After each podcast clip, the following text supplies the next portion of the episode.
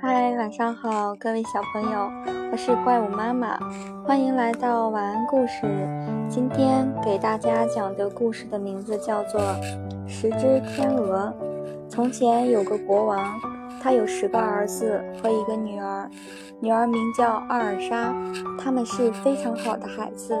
不幸的是，他们的母亲突然去世了，国王又娶了一个新王后，而新王后是个坏女人。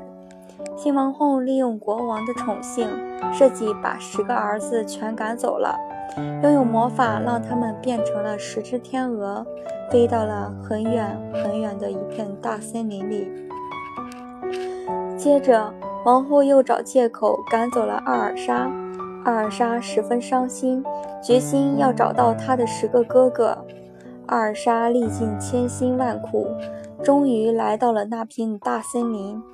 夜幕已经降临，他就在一棵大树下睡着了。天亮以后，他遇上一位老太婆，老太婆给了他一些食物，并问：“你到这儿大森林里来干什么呢？”阿尔莎说：“我是来找我的十个哥哥的。你见过十个王子路过这里吗？”老太婆说。我今天早上见过十只天鹅，它们头上都有像王冠那样的金色标记，说不定它们就是十位王子变的。接着，老太婆领着阿尔莎来到海边，在海边，阿尔莎见到了十只天鹅，可惜它们都不会说话了。你想救你的哥哥们吗？这时，老太婆已变成了一位漂亮的仙女。尔莎说：“是的，我一定要救我的哥哥们。”仙女说：“我看你很勇敢，请你记住，去那些金色的玄马找，把它们泡在水里，然后把皮剥下来，在水里浸许多次，然后用皮织成布，再做成衣服。你必须亲手做十件。”一个哥哥一件，而且你不能说话。等最后一件衣服做成后，才可以说话。在此之前，如果你说了话，你哥哥就会死去。为了救哥哥们，阿尔莎找到了金色的荨麻，并拼命地干活，很快就做成了六件衣服。附近一个国家的国王。发现大森林里有这么一位年轻美丽的女子，就天天来到阿尔莎的身边，因为她一直不说话。国王很难过。一天，国王终于对她说：“你做我的王后好吗？”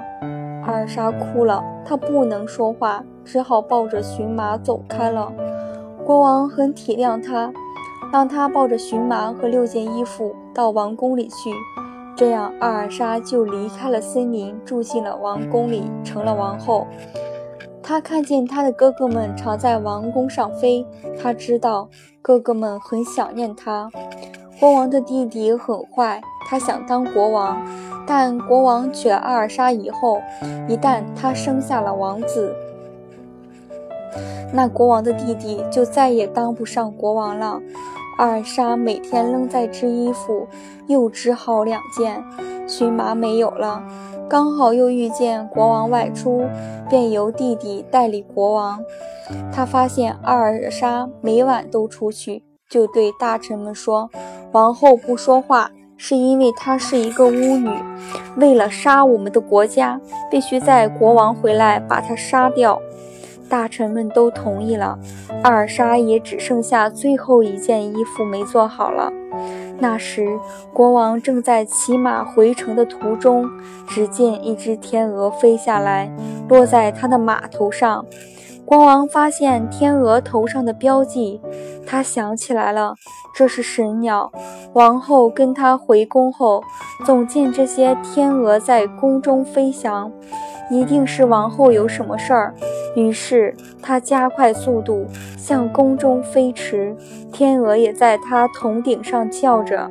阿尔莎又干了整整一夜的活后，被人带出王宫。王宫前的空地上，木锤已经架好了，他们要烧死王后。一个人拿着火把走过来去点木柴，却有一只天鹅飞下来，把火扑灭了。